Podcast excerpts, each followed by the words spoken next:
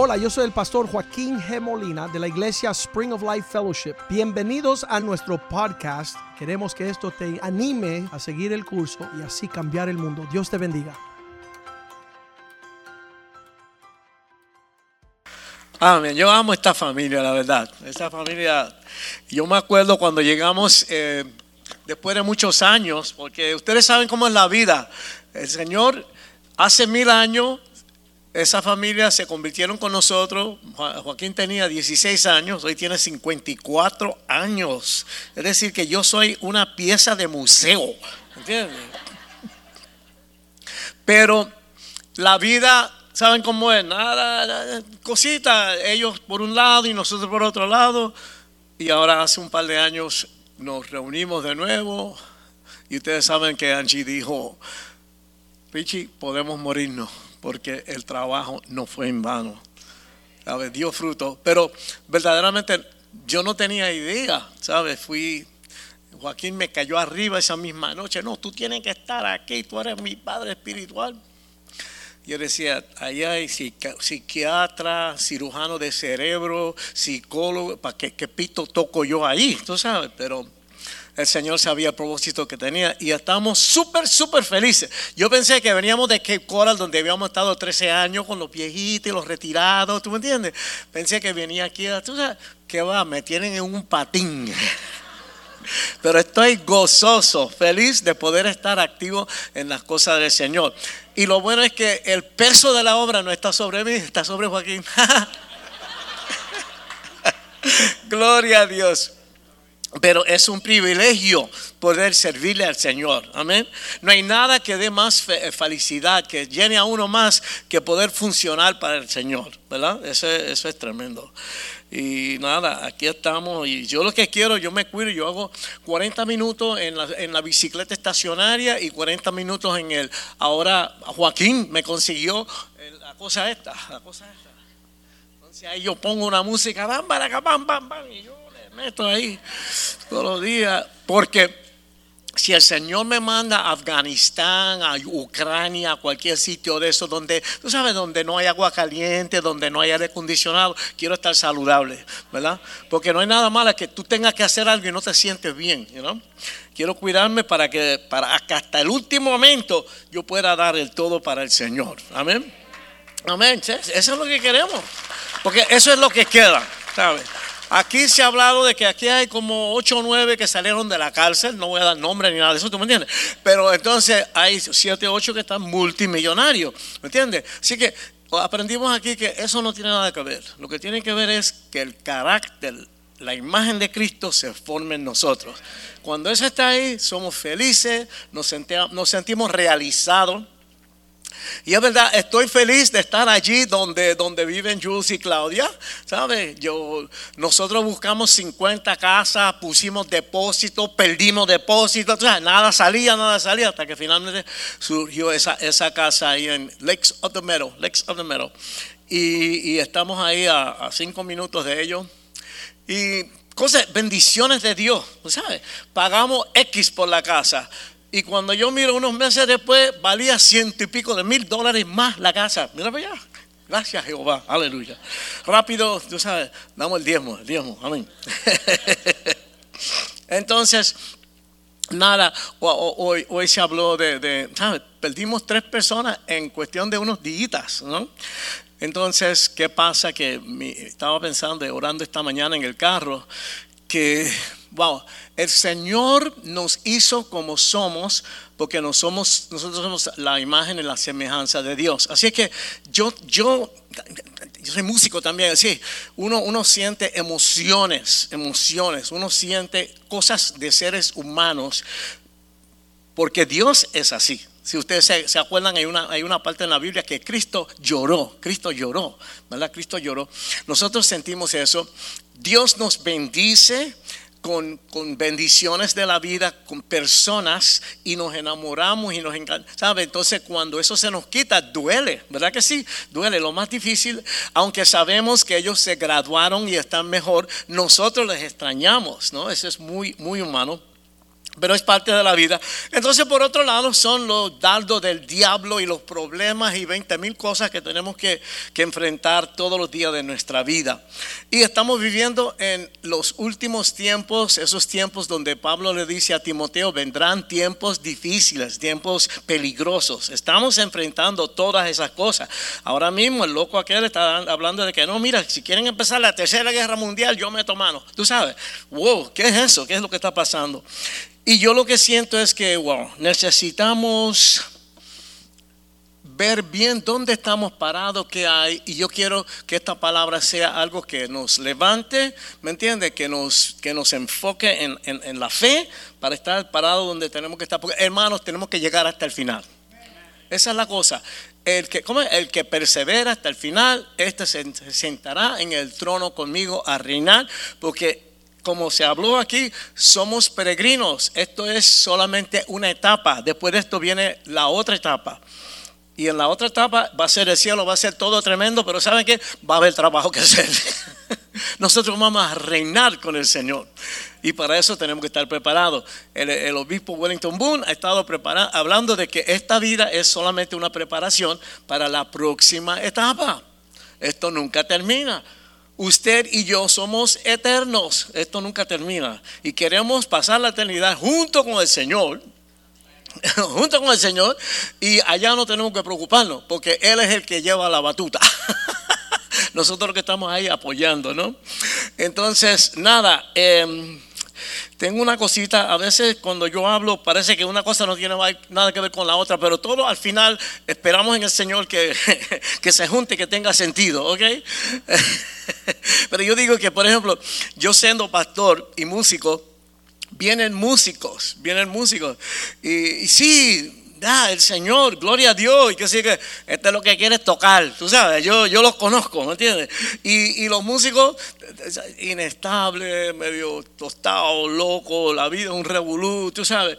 Yo le digo, no, no, no, tranquilo, tranquilo, mira, el tipo bongocero, ven con tu esposa, con tu familia, Siéntense ahí a recibir un buen tiempo y el Señor dirá, ¿me entiendes? Porque tenemos que, tenemos que crecer en el Señor.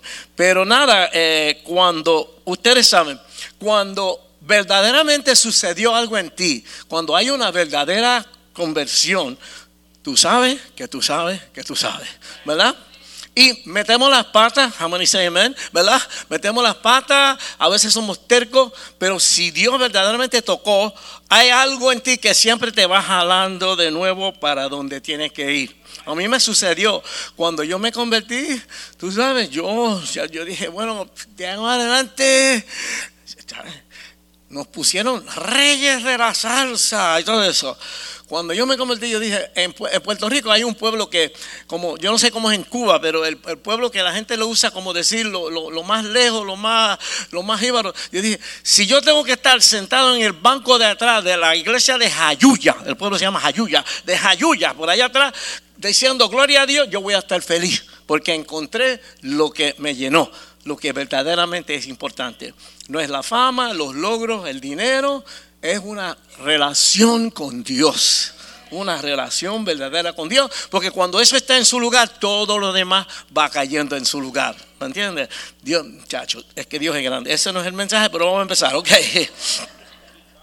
El mensaje hoy se llama Hay agua en la roca. Hay agua en la roca. Y vamos a empezar en Juan capítulo 4 del 7 a 14 donde surge esta cosa del agua.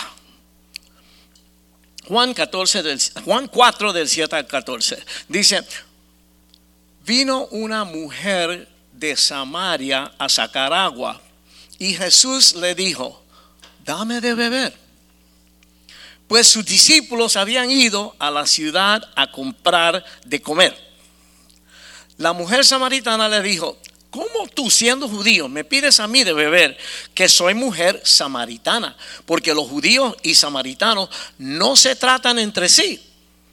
Respondió Jesús y le dijo, si conocieras el don de Dios y quién es el que te dice dame de beber, tú le pedirías y él te daría agua viva.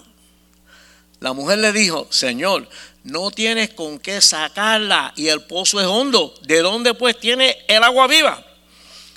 verso 12. ¿Acaso eres tú mayor que nuestro padre Jacob, que nos dio este pozo, del cual bebieron él, sus hijos y sus ganados? Respondió Jesús y le dijo, cualquiera que bebiere de esta agua volverá a tener sed. Mas el que bebiere del agua que yo le daré no tendrá sed jamás, sino que el agua que yo le daré será en él una fuente de agua que salte para vida eterna. Amén. Lo que él le traía era otra cosa.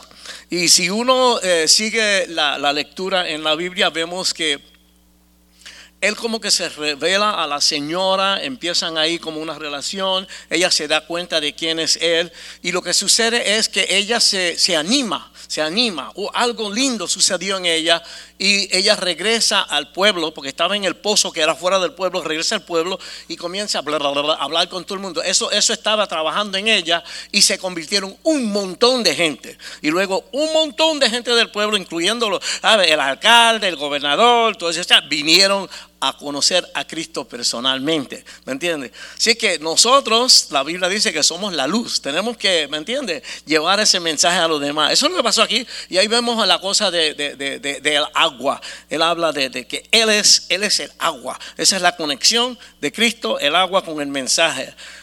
Pero aquí estamos hablando de agua en la roca. También sabemos que uno de los nombres de Cristo es la roca, es la roca firme. Nosotros nos paramos sobre la roca. Vamos a orar. Padre, te damos gracias por tu palabra en este día.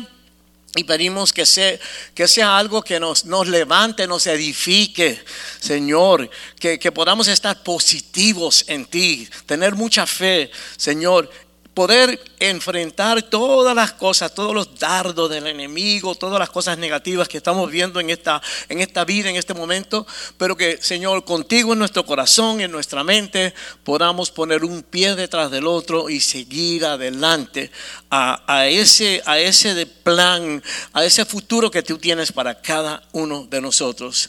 Gracias Señor, porque la escritura dice que tus planes para nosotros son lindos, son buenos, son de esperanza, son de progreso, Señor, son de crecer.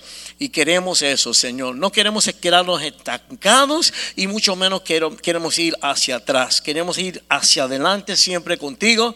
Señor, sabemos que el camino no va a ser fácil, pero sabemos que con tu ayuda vamos a llegar, porque tú lo prometes. Y te damos gracias en el nombre de Jesús. Amén.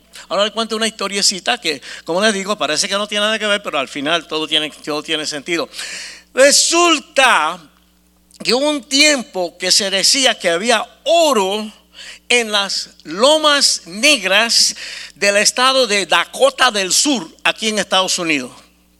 La verdad es que si tú me preguntas, yo nací aquí, yo no sé dónde es Dakota del Sur. La verdad que, ¿sabes? Eso es un, estado que yo, es como una cosa de, de, jíbaro por ahí, tú sabes. De, yo no sé ni dónde es eso. Pero en el tiempo aquel, ustedes saben que en la costa, aquí de esta costa, de este lado, empezaron los Estados Unidos, pero entonces empezaron a salir, a salir, a salir, hasta llegar a California, hasta que se, se completó hasta el otro lado y entonces la nación, bueno, en aquellos tiempos, cuando se estaba formando la nación, la gente iba, y, yo, he visto esto en las películas de vaqueros, o sea, no, no, no porque lo estudié en la historia, sino que me acuerdo que lo vi en una película.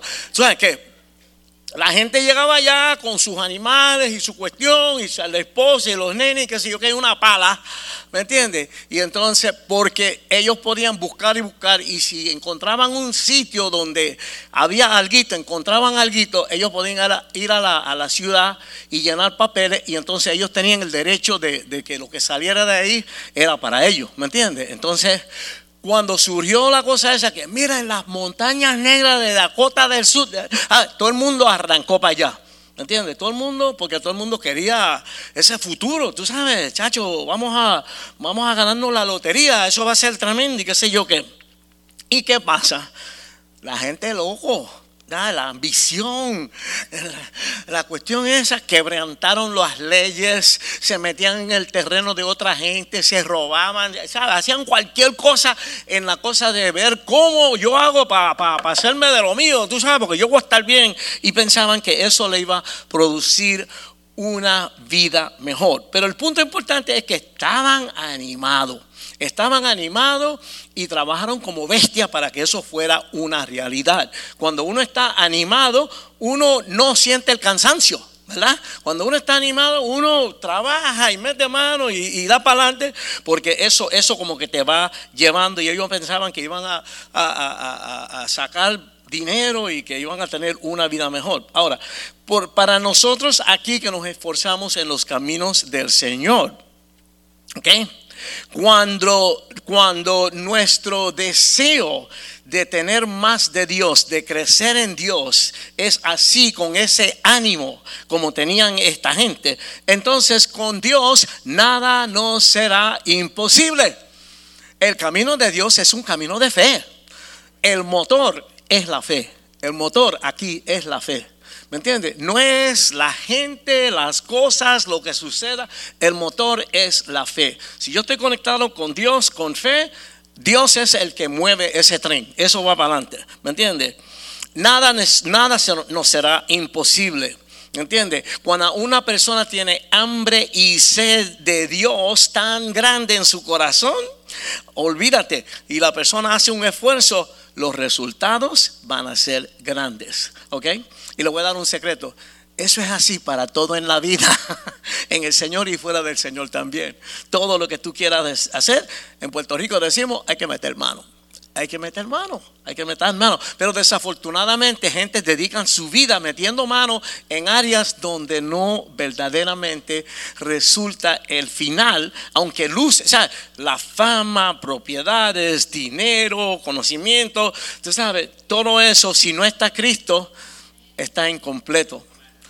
Nosotros los que estamos aquí en Ringo Life Fellowship, ¿sabes? Somos tan privilegiados porque hemos entendido estos conceptos, ¿me entiendes? Entonces, como dijo Cristo, siempre vamos a tener los pobres. Alguna gente van a tener mucho dinero, otros medianos, otros Eso no importa. Donde quiera que tú estés en la cuestión económica, si tienes a Cristo en tu corazón, tú estás bien. Amén. Porque más importante es la relación del esposo con la esposa, los hijos, que los hijos te respeten, que te amen. Tú sabes que, la familia esté unida. Gloria a Dios. Mira, la Biblia dice en Mateo 5, 6, bienaventurados los que tienen hambre y sed de justicia, porque ellos serán saciados. Amén. Serán saciados siempre y cuando lo que tú estás deseando no vaya en contra de la voluntad de Dios. Amén. Por eso dice sed de hambre y digo hambre de sed y sed de justicia. Hambre y sed de justicia. Amén. Y ahí cada uno, Dios tiene un plan con la vida de cada uno de nosotros. Y Dios ha puesto diferentes talentos. Por ejemplo, el hermano Patricio, que toca el bajo aquí, él canta, toca bajo, hace 20 mil cosas. Y tú tienes que, él tiene como una, como una palangana que es como un rectángulo y él, y él mete una cosa ahí. Y yo tenía un revolú en una pared. Y yo digo, este tipo es un artista. Porque tú sabes, los artistas pintan y él pinta con la cosa esa, tú sabes. Y, y y, puso esa pared perfecta, perfecta. Tú sabes, cada uno de nosotros tenemos talentos diferentes. Lo que nosotros tenemos que hacer es tocar, buscar en Dios, Señor, ¿qué es lo que tú quieres que yo haga? ¿Qué es lo que tú has preparado para mí? Porque si yo tengo cuatro pies y me da con ser estrella de baloncesto, a lo mejor no me va muy bien, ¿entiendes? Yo voy a brillar, yo voy a funcionar en lo que Dios tiene para mí. Eso es así en todo. La otra es, ¿sabe? Que nosotros trabajamos con jóvenes que se van a casar y qué sé yo, o, que están buscando, ¿sabe? Están empezando en el Señor y no, algún día yo menos a casar con una hermana. Ok, no es la primera hermanita que te sonríe en la iglesia, hello.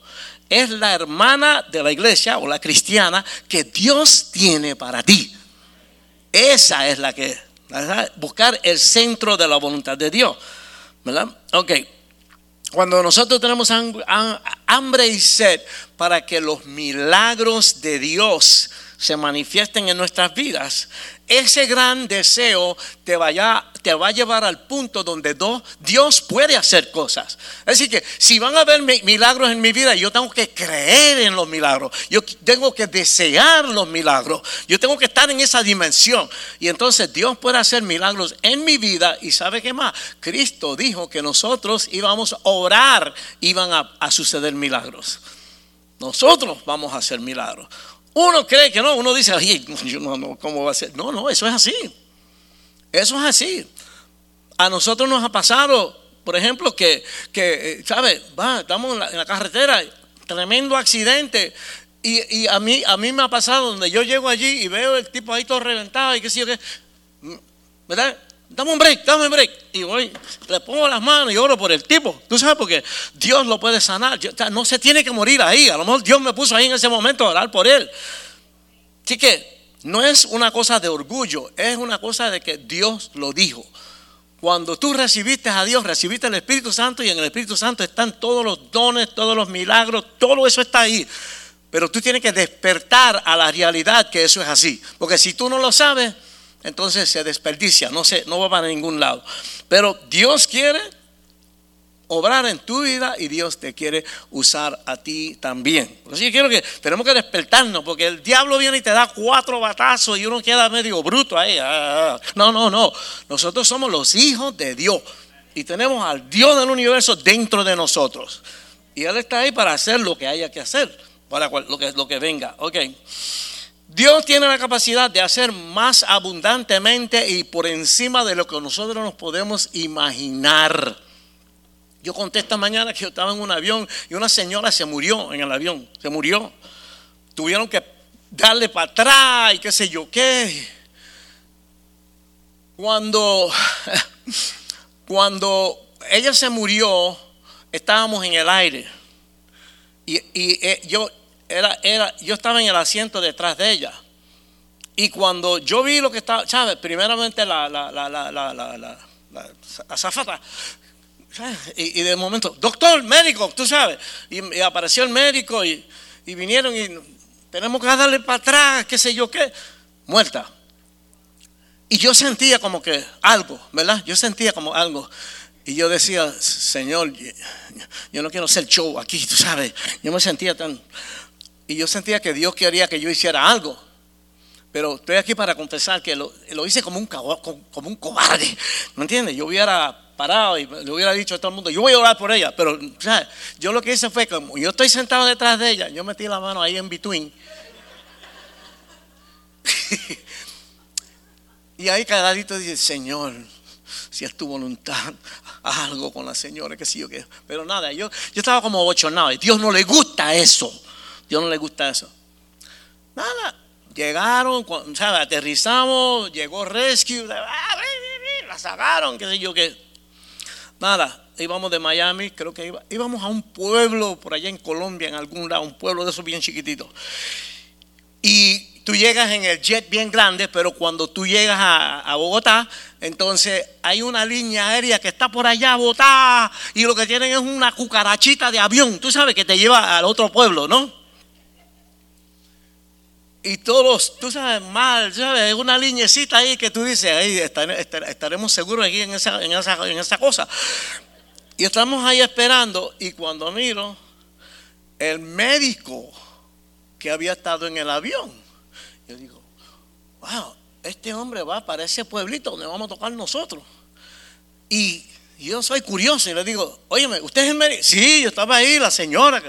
Y yo le digo, wow, qué tremendo, ¿qué pasó? Él dice, no, no, no.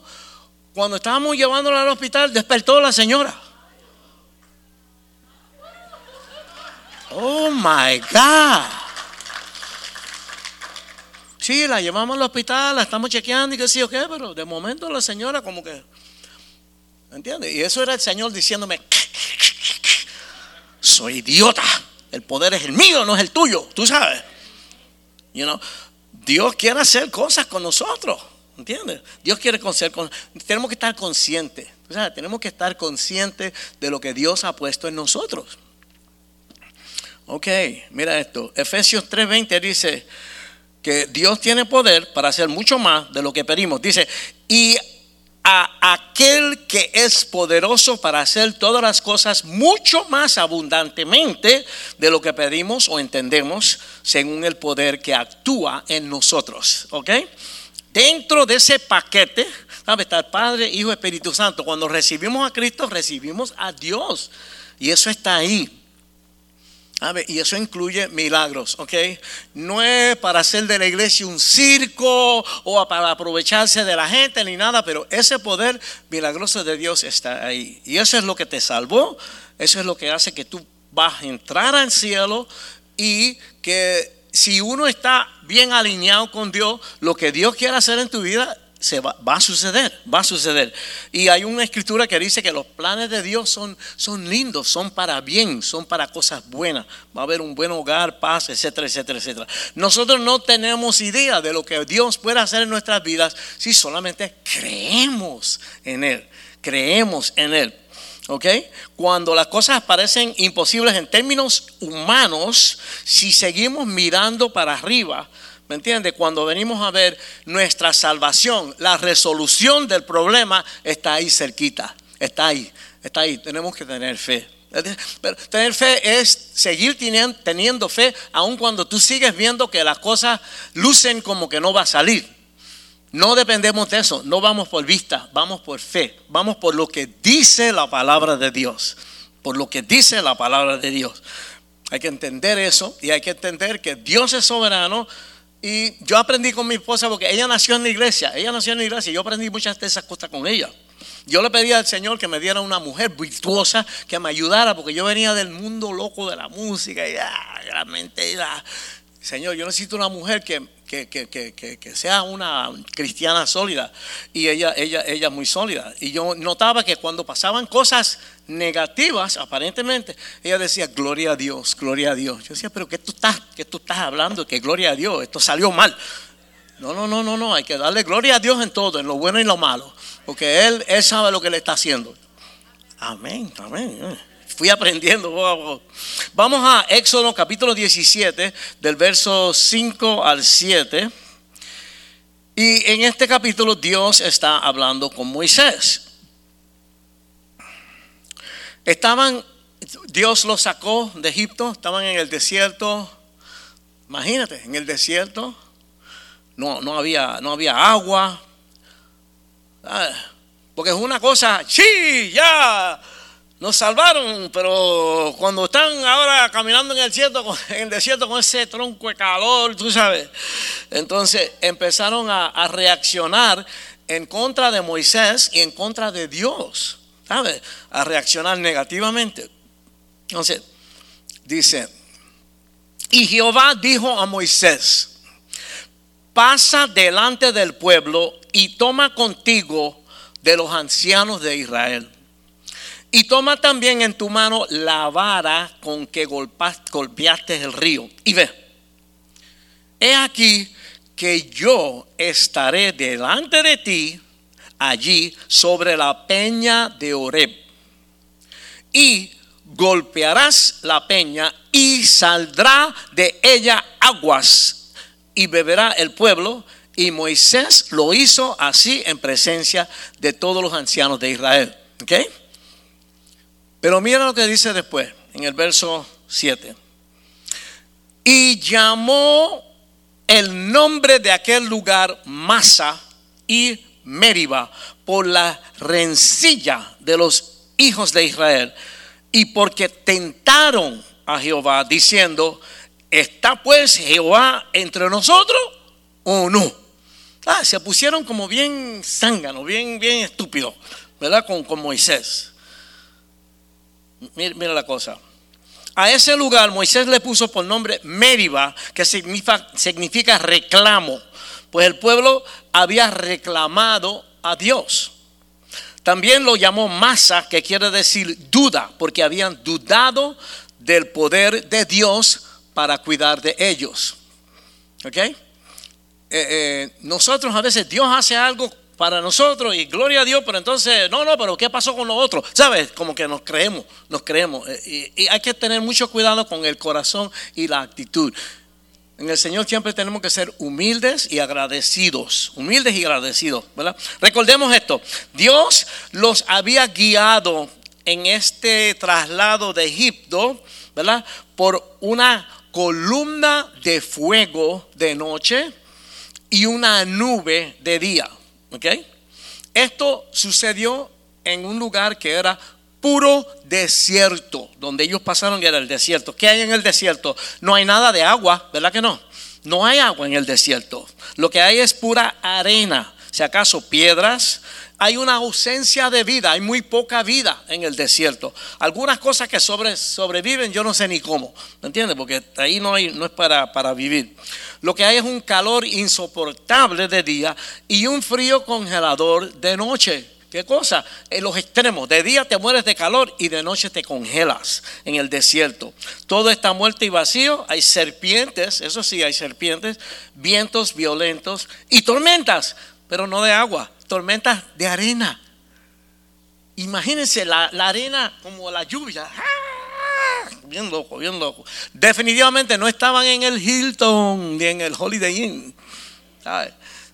Eso estuvo duro. Dios los salvó, los sacó de ser esclavo en Egipto, pero, a ver, Dios obra en nuestra vida, pero el camino no es fácil. Hello. Tienen que entender eso. Hermanos, le estoy diciendo en este día que este camino no es fácil. Yo digo que para ser un hombre de Dios tiene que tener los pantalones bien puestos de verdad. Ese es un macho de verdad. Un macho a, lo, a lo de Dios. No es fácil. Ellos no estaban en un hotel, pero las circunstancias nunca limitan a Dios. ¿Cuántos dicen amén? Las circunstancias nunca limitan a Dios. Esto no es por emoción, esto no es por lo que yo veo, esto es por lo que Dios dice. Por lo que Dios dice. Allí en el desierto brotó agua de la roca para que bebieran millones de personas con todos sus manadas de animales.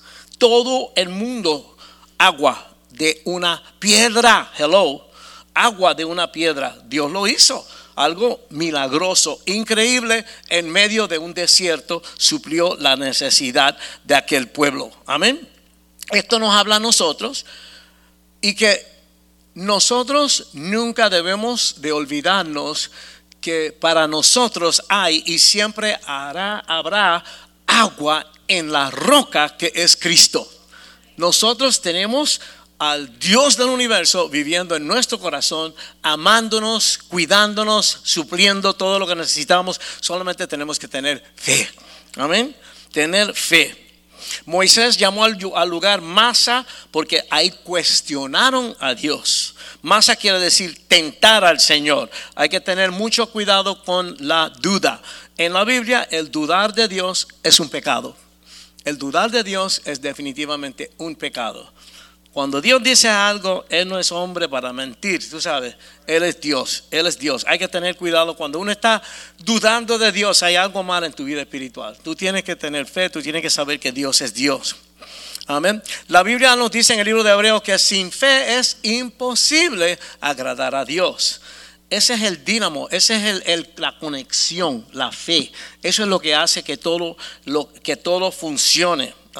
Dios había librado al pueblo de, Israel de Egipto, de la esclavitud en Egipto, ¿verdad?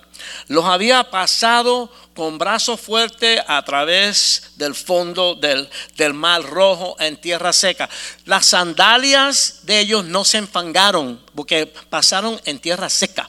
Aquello se abrió y ahí mismo entraron y estaba seco. Hasta que llegó el ejército de Faraón que las aguas le vinieron encima otra vez.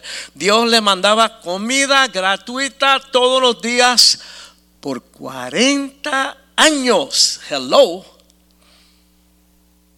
Burger King, McDonald's, Olive Garden.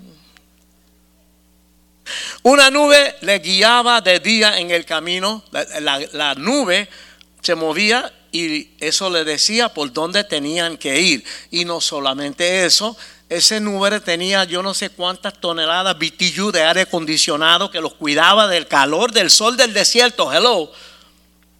Ellos no, no, no sufrieron ese calor porque Dios lo estaba cubriendo.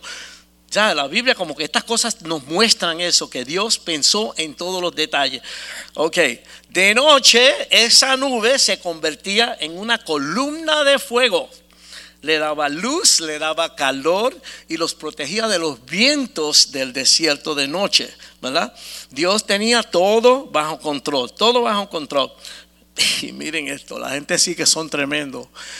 En una le dicen al Señor, pues está bien, este, chévere, todo nice, pero mira, este, no puede cambiar el menú, por favor. Oh my God. No, tú sabes que ya estamos cansados de esa misma cosa todo el tiempo. La gente son así, mal agradecidos y no, no, no, no, no son humildes. Dios dijo, ok, ustedes quieren otra cosa. Mandó dos billones, dos BB, dos billones de codornices. Se dieron una clase de jaltera que todo el mundo se enfermó y les dio diarrea por una semana. No, eso lo inventé yo, pero se pusieron mal. La Biblia dice que no les cayó bien, porque, ¿me entiendes? Cuando la actitud de uno está mal, lo que sale son, no, es bueno, no es bueno. Pero Dios le dijo, ok, y le mostró, le mandó dos billones de codornices. Ok. Y con todo eso, todo lo que ellos estaban viendo a través de toda esta aventura, estaban diciendo, ¿estará Dios con nosotros o no? Ver, ¿qué hay que hacer para que la gente vea lo, lo, que Dios nos ama y el poder de Dios y cómo Él nos cuida y cómo Él piensa en nosotros? Hebreos 13, 8 dice, Jesucristo es el mismo ayer, hoy y por los siglos. Ese es el mismo Dios, ese existe hoy, ese es el que está con nosotros y Él nunca cambia. Él nunca cambia. Él te ama a ti. Él tiene planes para tu vida. Él quiere hacer cosas tremendas en tu vida y contigo a través de ti. Lo sabes, los hombres, Dios nos va a ayudar a ser buenos esposos. Yo creo que no hay hombre, no hay esposo que no sienta, ay, la verdad que yo, yo, yo amo a mi esposa y yo quiero, yo quiero tratarla bien, pero yo sé que la pudiera tratar un poquito mejor. Tú sabes, porque el, hombre es diferente a la mujer, ¿me entiendes? Somos medio sarcásticos y, no sé, bruto, qué sé yo. pero, pero, pero Dios quiere hacer de nosotros buenos esposos, buenos padres, ¿verdad? Buenos padres, buenos administradores espirituales de la familia y del hogar. ¿Me entiendes? Y uno siente, mira, vamos a ser francos, a veces le tiemblan las rodillas a, hombre, a uno. ¿Tú me entiendes? El hombre, nuestra cultura, no, tiene que ser babo, no puede llorar, ¿tú sabes? Pero a veces estamos temblando, ¿me entiendes? Pero es Dios el que lo hace. Lo que nosotros tenemos que hacer es tener fe y obedecer. Cállate, tranquilízate, cállate. Deja que Dios sea el que, el que te, te vaya guiando. Jesucristo nunca, nunca cambia. Ok, la falta de fe es lo que previene que sucedan milagros. Cuando no hay fe, no va a haber un milagro. No puede haber un milagro si no hay fe. Así que una vida victoriosa, gloriosa en Dios, ¿sabe? La gente, tú le dices algo tremendo de la Biblia, dice, no, pero yo vi en Discovery Channel que otra persona dijo tal cosa y aquel dijo otra cosa, buscándole las cinco patas al gato. Olvídate de eso. Lo que dice ahí, eso es. Es así de sencillo. Y esto no es santurronería ni nada. ¿Qué dice ahí? Lo que dice ahí, eh, eso es. La falta de Dios no, no, funciona. Mateo 13, 58 dice que Cristo no hizo allí muchos milagros a causa de la incredulidad de ellos. ¿Eh?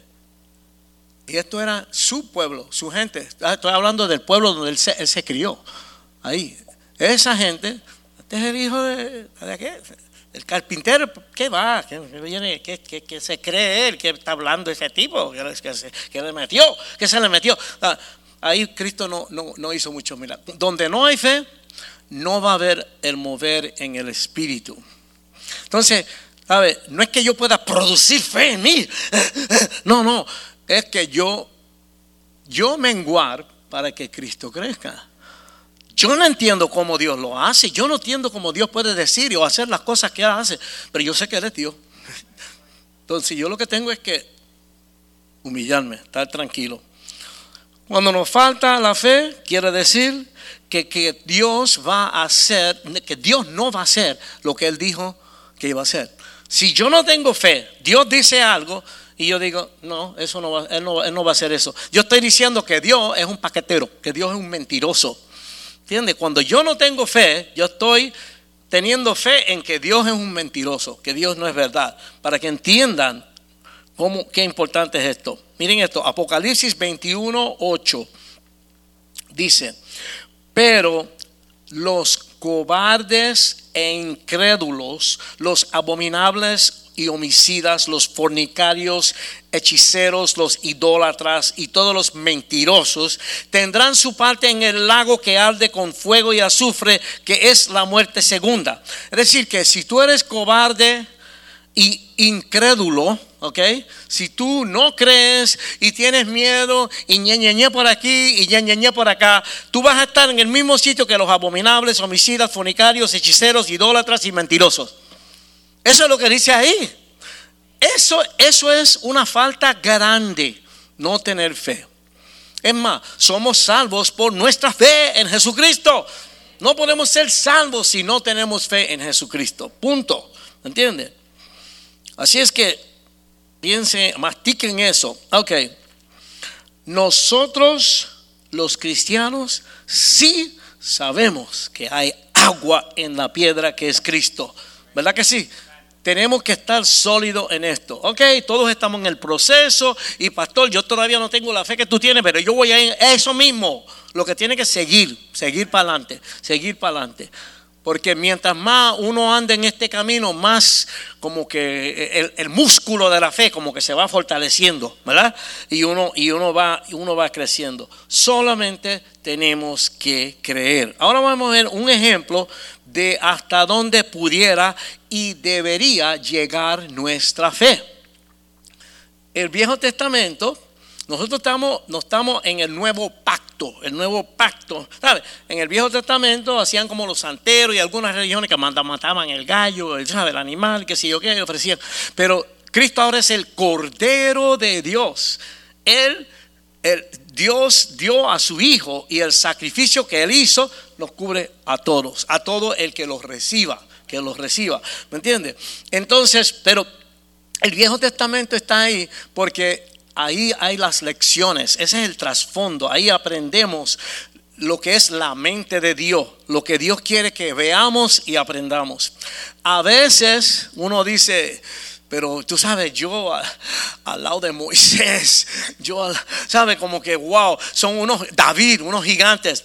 Nada, eso está ahí, eso está ahí. Y, y, yo siempre digo, si, si, la mamá quiere que el nene eh, aprenda piano, yo le digo, lo primero es que bótate ese pianito que le compraste en Toys R Us. No, no, no. Cómprale un piano, gástate dos o tres pesitos, cómprale un piano. Y entonces busca el mejor conservatorio donde los maestros y los niños son genios y mete al nene ahí, porque él va a aprender con el maestro, pero lo de los otros nenes genios se le va pegando también. Y nosotros en nuestra vida cristiana tenemos que meternos en ese ambiente del Señor. Por eso hay venir a la iglesia, venir los miércoles, venir al picnic, venir al Live Love Love, tú sabes, a todo lo que podamos ver, a la reunión de los hombres. Uh, uh, uh. ah, hay que venir. Porque ahí, no, eso a los hombres nos da gasolina, tú sabes, nos levanta. Y ahora hay una reunión, mira para allá la gente llamando. hay una reunión ahora de las hermanas los miércoles a las 9 de la mañana aquí. Pero las hermanas es diferente, pues ellas tienen cafecito y dona y todo. Que nosotros no tenemos eso. Y comparten y reciben tremenda palabra, tremenda palabra.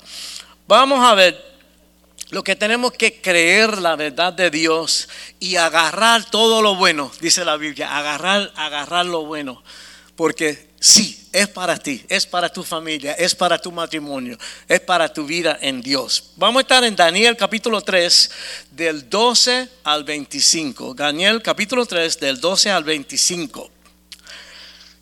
Entonces, ¿qué pasa? Lo estamos, lo estamos viviendo ahora mismo cuando hay una nación grande y poderosa, en algún momento que otro, miran al lado y ven la otra nación que no es tan poderosa y dice, tenemos que conquistar a esta gente, tenemos que dominarlo. Está pasando ahora mismo, ¿verdad? Entonces vemos guerra, gente muriendo, sufrimiento y qué sé yo qué. Entonces, en ese tiempo era, era, era igual. Hay un rey que es el rey de la, el lugar que se llama Babilonia, rey de Babilonia. El nombre de él es Nabucodonosor. El hombre tenía nombre, pero un nombre bien grande. Nabucodonosor, el rey de Babilonia. Entonces, habían conquistado a Israel. ¿Por qué? Porque los israelitas no estaban viviendo esto que estamos hablando. ¿Me entiendes? Tú puedes tener una Biblia, es más, tú te puedes conocer la Biblia, pero si no lo vives, no funciona. Es un cortocircuito, ¿me entiendes?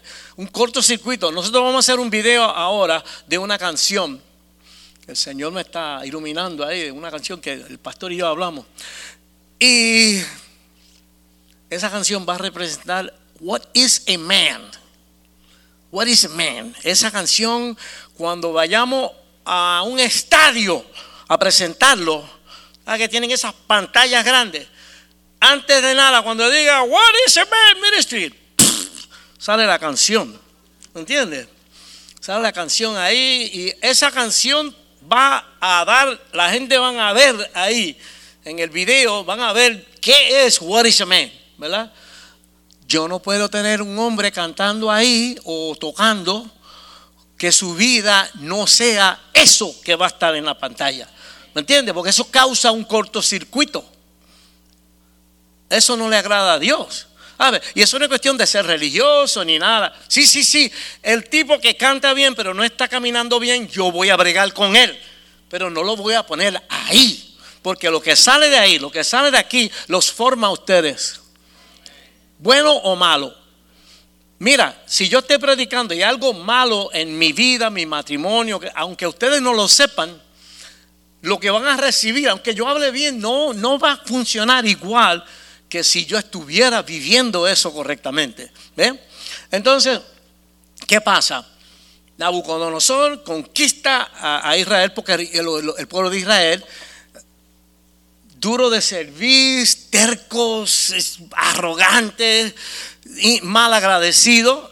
Entonces, lo que pasa es, ¿sabes? La paga del pecado es muerte. Tú sabes, fueron conquistados. Entonces, esta gente, estas naciones que conquistaban, se llevaban montones de gente de ese lugar que conquistaron, se los llevan a su nación, entonces los reprograman, los entrenan para ser sus esclavos, para servirles. ¿Ok? Eso, eso era la, la- práctica. Entonces todos los tesoros de la nación, todo lo bueno de ahí, se lo llevan también. ¿Entiendes? Entonces lo que dejan es una desolación, una porquería que no sirve para nada. Pero entonces, habían muchos israelitas que estaban vi- viviendo ahí en Babilonia y algunos de ellos los reprogramaban y estaban en- haciendo algunas funciones, algunas funciones, sabes, sirviendo ahí como esclavos, whatever. Entonces, el rey siempre tiene el gabinete, los consejeros. Entonces, en este caso, los consejeros lo que querían era que mataran todos esos israelitas. Ya les sacamos lo que vamos a sacar, vamos a matarlo y vamos a salir de ellos. Porque ellos no querían que, que- esa gente recibiera ni así, nada, nada, nada, nada. Ok, entonces ellos le están hablando al rey Nabucodonosor como envenenándole la mente, ¿entiendes? Envenenándole la mente. Y vamos a empezar en el, en el versículo 12, este, Daniel 3, versículo 12 ellos le están hablando al rey y dicen, hay algunos varones judíos, los cuales pusiste sobre los negocios de la provincia de Babilonia, Sadrach, Mesach y Abednego. Estos varones, oh rey, no te han respetado, no adoran tus dioses, ni adoran la estatua de oro que has levantado. Entonces Nabucodonosor dijo con ira y con enojo que le trajesen a Sadrach, Mesach y Abednego. Al instante fueron traídos estos varones delante del rey. Habló Nabucodonosor y les dijo: "Mm, Es verdad, Sadrach, Mesach y Abednego, que vosotros no honráis a mi Dios ni adoráis la estatua de oro que yo he levantado. Ahora pues, ¿estáis dispuestos para que al oír el son de la bocina, de la flauta, del tamboril, del arpa, del salterio, de la zampoña y de todo instrumento de música, os postréis y adoréis la estatua que he hecho? Porque si no la adoréis, en la misma hora seréis echados en medio de un horno de fuego ardiente. ¿Y qué Dios será aquel que os libre de mis manos? Verso 16. Sadrach, Mesach y respondieron al rey Nabucodonosor diciendo, ¿sabe qué? No es necesario que te respondamos sobre este asunto. He aquí nuestro Dios a quien servimos puede librarnos del horno de fuego ardiente. Y de tu mano, oh rey, nos librará. Y si no, sepas, oh rey, que no serviremos a tus dioses, ni tampoco adoremos la estatua que has levantado. Entonces Nabucodonosor se llenó de ira y se desbudó el aspecto de su rostro contra Satrac, Mesac y Abednego y ordenó que el horno, que el horno se calentase siete veces más de lo acostumbrado y mandó a hombres muy vigorosos que tenía en su ejército que atasen, que amarraran a Sadrach, Mesach y Abednego para echarlos en el horno de fuego ardiendo. Entonces estos varones fueron atados con sus manos, sus calzos, sus turbantes, sus vestidos y fueron echados dentro del horno de fuego ardiente. Y como la orden del rey era apremiante y lo habían calentado mucho, la llama de fuego mató a aquellos que habían alzado a Sadrach, Mesach y Abednego. Entonces, esos tres varones, Sadrach, Mesach y Abednego, cayeron atados dentro del horno de fuego ardiente. Los echaron ahí, pero en el acto el calor mató a los, los soldados que los tiraron ahí.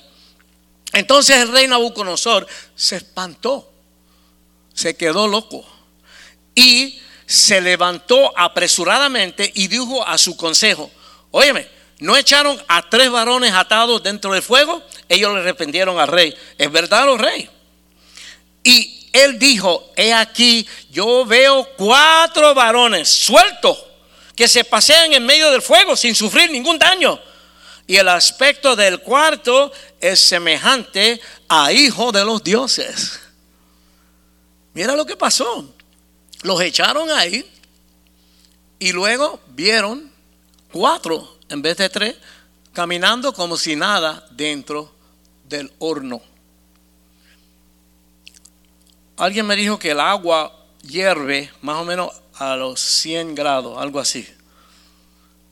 Siete veces más ponía el calor a 2500 grados.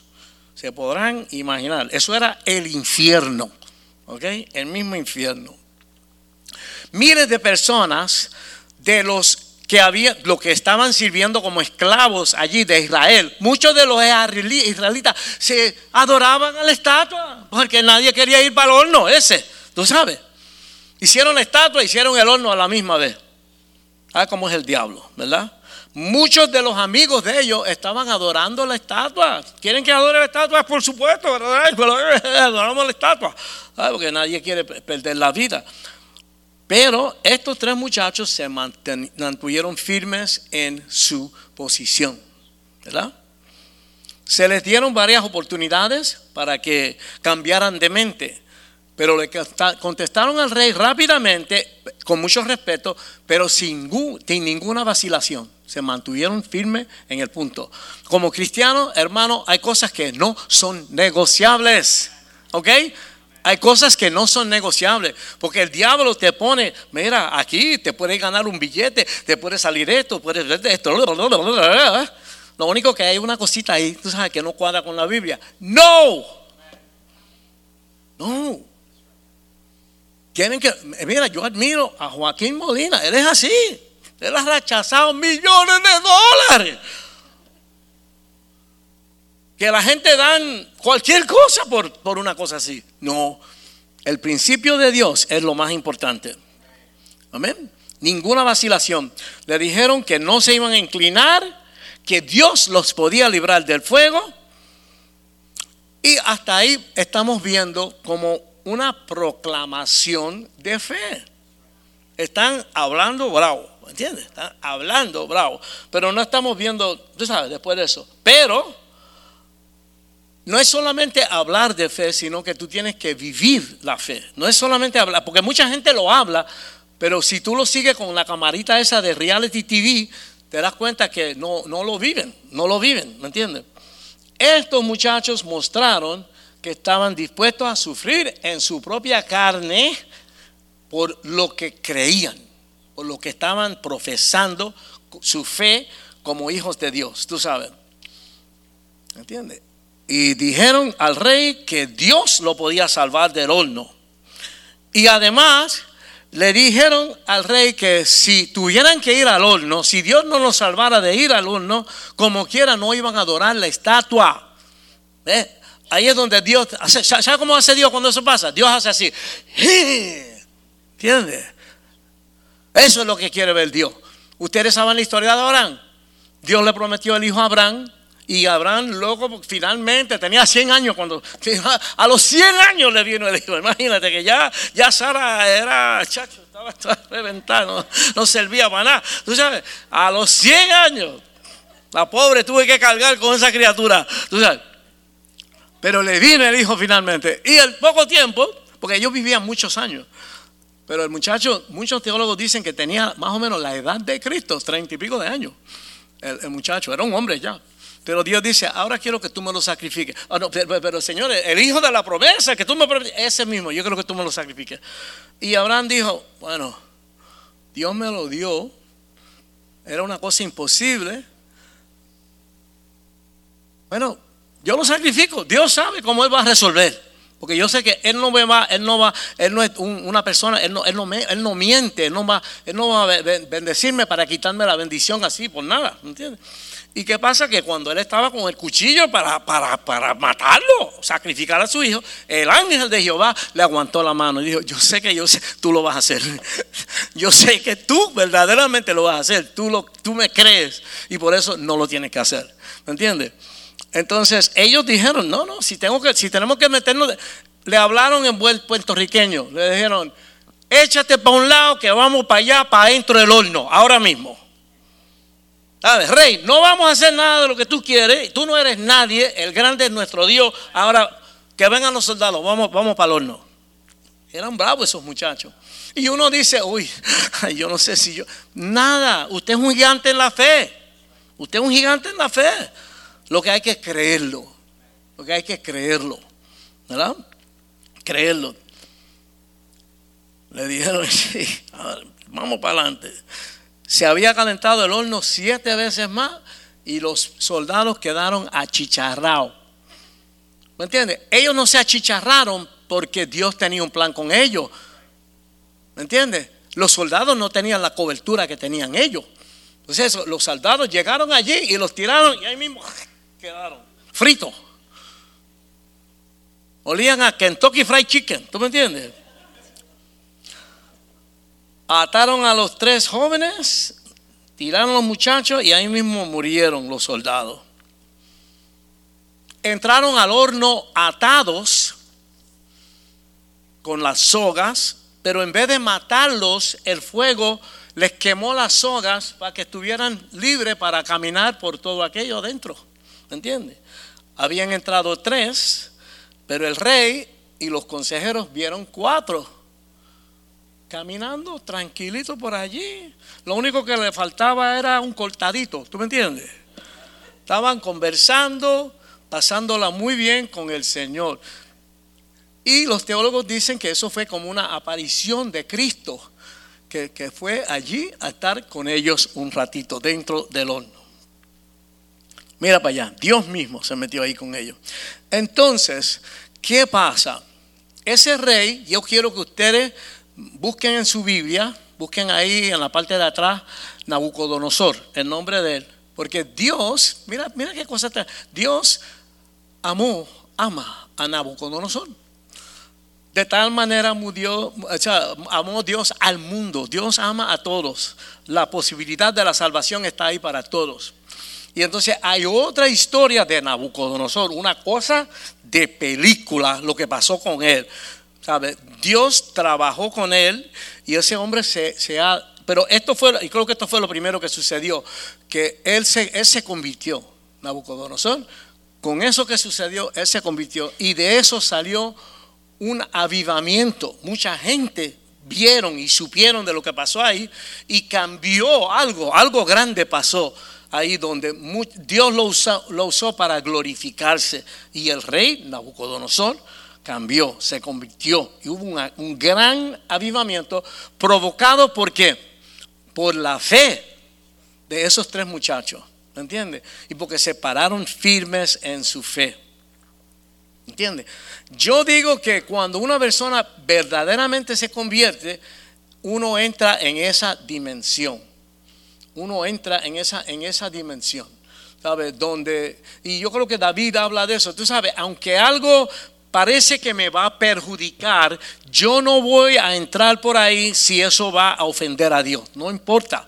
Y tú sabes cómo son la gente, no seas zángano, todo el mundo lo hace, hazlo tú también. No, yo no voy a mentir, yo no voy a poner mentira en una aplicación para sacar un cheque, un billete. No, no, yo no dependo del gobierno, yo no dependo, yo dependo del Señor. Dios es más grande que el tío Sam. ¿Entiendes? Así que lo que está bien, está bien. Y entonces nosotros tenemos que caminar en eso. Porque el mundo nos está viendo. El mundo necesita ver que nosotros vivimos lo que estamos hablando. Porque si no, no van a venir a los pies de Cristo. ¿Y quién va a ser responsable delante de Dios por eso? ¿Ah? ¿Quién va a ser responsable? Todo, todo, todo está, todo está apuntado allí. Hay tremendo computador allá arriba. ¿Me entiendes? Y vamos a enfrentarnos con eso cuando, cuando lleguemos. Vamos a enfrentarnos con eso. Así que yo les hago una pregunta. ¿Ha habido algo en tu vida o está pasando algo en tu vida que te hace sentir que no hay agua en mi vida? Y yo creo que nunca va a haber agua en mi vida. Porque eso es lo que quiere el diablo. El, el diablo quiere llevarte a ese momento. momento. ¿Sabes? desanimarnos. ¿Entiendes? Él sigue, sigue sigue fastidiando, sigue dando. Y cada vez te, das cuenta, mira, igual que la otra vez, no, mira, esto no funciona. Es más, tú no sirves para esto, mira, pusiste un huevo, es que tú no sirves, tú no eres como ellos, tú sabes. Todo ese tipo de cosas. Entonces tenemos que ver, tú, no podemos dejar que el diablo nos convence de que no hay agua. Hay agua en la piedra, Cristo es la roca, Cristo es la roca. Y en la historia tomaron más de, millón, más de un millón de gente y sus animales. ¿Ha experimentado usted desiertos, rocas, dudas, tiempos difíciles? Por supuesto, todos nosotros. Eso es parte de la vida, eso va con la vida. ¿Sabe? Cuando lleguemos allá, ya no habrá más lágrimas, ya no habrá más dolor, pero ahora mismo esto es una batalla, hermano. Y cada día es más estricto, más serio. Tenemos que estar claros en quiénes somos y dónde estamos parados. Porque así el diablo lo va a usar en contra tuya. Tú no puedes dejar que ponga ni una, ni una, ni una tachuela en la, pared de, en la pared de tu casa. Porque se va a enganchar en la tachuela esa y de ahí manda. ¿Entiendes? De ahí manda. Pero cuando, cuando Dios ve que uno está firme, wow pasan cosas grandes. El, arma más grande del enemigo es convencerte aquí que el poder milagroso de Dios es un mito, que eso no funciona. Porque mira que me pasó esto, que me pasó lo otro. Rápidamente, em, cuando yo me convertí, ahí, un poco después que yo me convertí, me enteré que mi, mi partner, mi socio, Bobby Cruz, el cantante, era viudo. Yo no lo sabía. Él era viudo. Él se había casado, jovencito, y su señora salió encinta, pero más adelante perdió el bebé. Y se podrán imaginar, bueno, somos jóvenes, tú sabes, hay más tiempo, vamos a luchar y vamos a tener otro bebé y, que sí otro. Pero lo que hizo que ella perdiera el bebé era que había algo drásticamente mal en su cuerpo y al poco tiempo ella se murió. Se murió el bebé y luego se murió ella. Entonces ahí es donde tenemos la escena en el, en el hospital, en la capilla del hospital, de Bobby Cruz.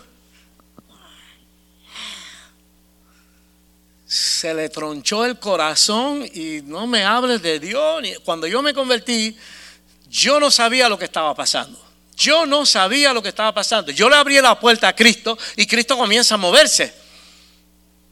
Pero ahora yo me sentí como que es un mundo totalmente nuevo. Yo me convertí en el ambiente pentecostal. la reunión donde yo me convertí, yo me sentía como, ¿cómo es? Como, como, yo me sentí totalmente fuera de lugar. Yo pensaba que ellos estaban locos y que yo estaba, pentecostales, esa gente era así. Decía, wow. Yo me meto un montón de cosas y me pongo alegre, pero no así, tú sabes. Esa gente no se han metido nada y mira cómo están. Yo quisiera tener ese swing que tienen ellos, tú sabes.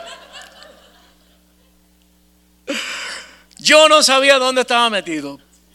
Yo no sabía dónde estaba metido. Pero Dios, yo, yo, yo, me, yo, yo recibí al Señor y Dios, entonces una noche, como a las 12 de la noche, yo llamo a Bobby y le digo, Bobby, ven para acá, te tengo que hablar. Porque me están hablando. Bobby pensó que era un contrato. Entonces, Bobby llega lo más contento y me dice, ¿a dónde vamos? Vamos a primera clase, ¿verdad? ¿Cuánto van a pagar? Yo digo, no, no, no, no, Bobby, no, no es eso, no es eso. Pero es un contrato, es con el gobierno de Puerto Rico, ¿cómo es la cuestión? No, no, Bobby, no, no. Y él seguía, tú sabes, mira, es que Dios me está hablando. ¿Cómo? ¿De qué tú hablas, chico? ¿Qué te metiste? ¿Tú estás loco? No, que, que me están hablando. Y, y finalmente digo, sí, you know, Jehová, aleluya, todo eso. ¡Ah! ¿Para qué es eso? Y no pude hablar mucho. Cuando en una Bobby como que, como que le entró el demonio, hizo, ¡ah! Se fue para la puerta, tiró la puerta hablando malo, arrancó por la escalera para abajo y se metió el carro. Lo que yo y fue, porque en su corazón lo menos que esperaba era que iba a suceder a eso. ¿Sabe? Primeramente, él sintió que Dios lo traicionó cuando murió el, hijo y la esposa. Y ahora, porque, ¿me entiende? En el mundo donde yo estaba, aleluya, gloria a Dios, no cabía en ese mundo. ¿Me entiende? Y, a la vez que eso sale en la prensa, se publica y como que se te daña la carrera, cambia todo, cambia todo. no se habían convertido ninguno salsero, ni un montón. Esto fue algo raro lo que Dios hizo. Entonces, tú sabes, eso, eso, pero ¿saben qué? Mi conversión fue gradual, porque yo soy un tipo medio, no es que yo sea bravo ni inteligente, es que yo, yo soy medio miedoso. Tú sabes, yo mido bien, mido bien, tú sabes, miro bien. Cuando yo hago esto, ¿qué va a pasar? Y cuando yo hago esto, ¿qué va a pasar? Así que mi conversión ha sido poco a poco, pasito a pasito.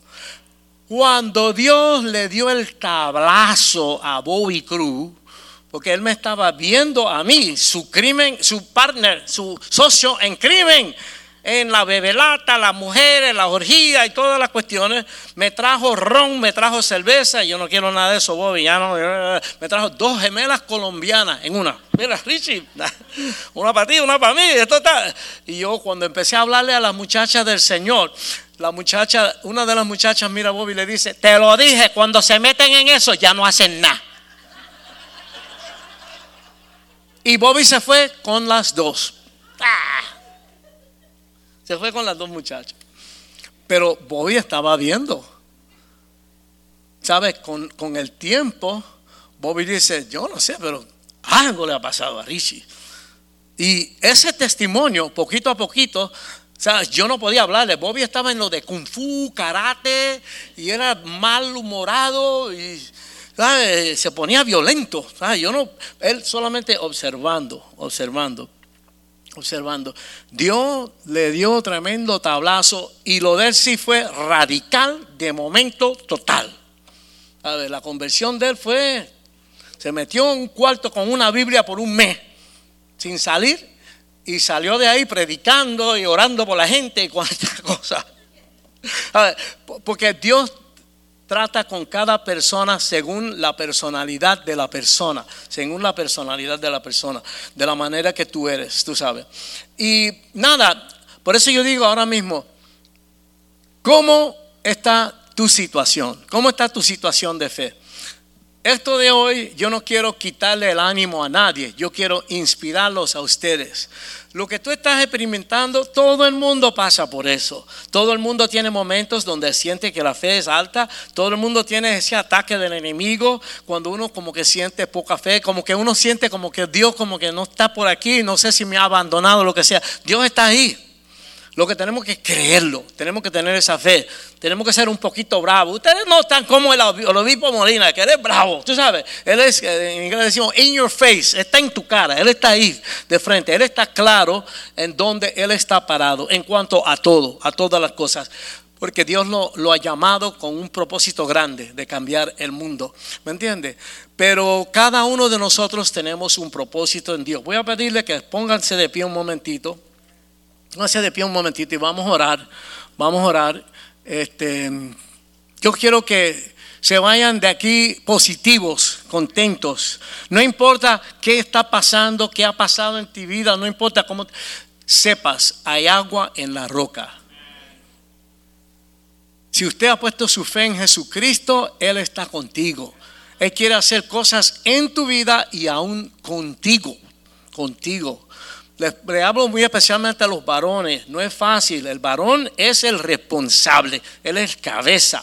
Sobre nosotros cae mucha responsabilidad. Pero nosotros lo vamos a hacer con la ayuda del Señor. Él nos va a guiar. Acuérdense las palabras de Juan el Bautista. Yo tengo que menguar para que Cristo crezca. ¿Me entiendes? Y Cristo quiere el Padre quiere que Cristo se forme dentro de nosotros. Así que vamos a, vamos a orar. Padre, te damos gracias en este día, Señor, por estas palabras, por lo que tú nos has hablado. Señor, sabemos que el diablo no tiene poder comparado al tuyo, Padre. Pero sabemos que si le damos un poquito, Él va a entrar como un león, Señor. Pedimos que tú nos des fe que podamos, Señor, pararnos como esos tres muchachos, firmes en lo que predicamos, en lo que hablamos, en lo que creemos, que tú seas el centro de nuestra vida y que en nuestra vida, en nuestro hogar, en nuestra familia, en nuestro trabajo, que donde quiera que vayamos, podamos actuar según tu palabra, que podamos vivir tu fe, creerlo y vivirlo, aunque nos sea un poco incómodo, aunque nos haga la vida un poquito más complicado, porque sabemos que ahí tú te vas a complacer y tú no, no nos vas a abandonar y tú nos vas a mover hacia adelante en tu reino, Señor. Gracias por esta congregación que nos acompaña en este día. Gracias por lo que están, Señor, por los medios también. Y permite que este mensaje de tener fe, de creer en ti, de no darle ningún lugar al enemigo, Señor, que penetre en nuestras mentes y nuestros corazones. Señor, a ti te damos gracias por nuestra salvación. Te damos gracias por tu amor, por las miles de bendiciones que tú has traído a nuestras vidas. Te damos gracias, Señor, por tu misericordia, por tu paciencia con nosotros, Señor. Porque a veces somos egoístas, cabeciduros, difíciles. Y tú tienes tanto amor y tanta paciencia, Señor. Permite que podamos, Señor, salir de aquí, Señor, motivados con las pilas, Señor, cargadas para, para enfrentar todo lo que el enemigo nos tire, todo lo que nos tire la vida, Señor, siempre obedeciendo tu palabra y echando a un lado y eliminando todo lo que no cuadre contigo, Señor. Te damos gracias, Señor. Gracias, gracias, gracias por todo. En el nombre de Jesús. Y el pueblo dice, amén. Amén. Estamos despedidos. Salúdense en el amor del Señor. Y recuerden que nosotros estamos aquí con un servicio bilingüe a las 6 de la tarde.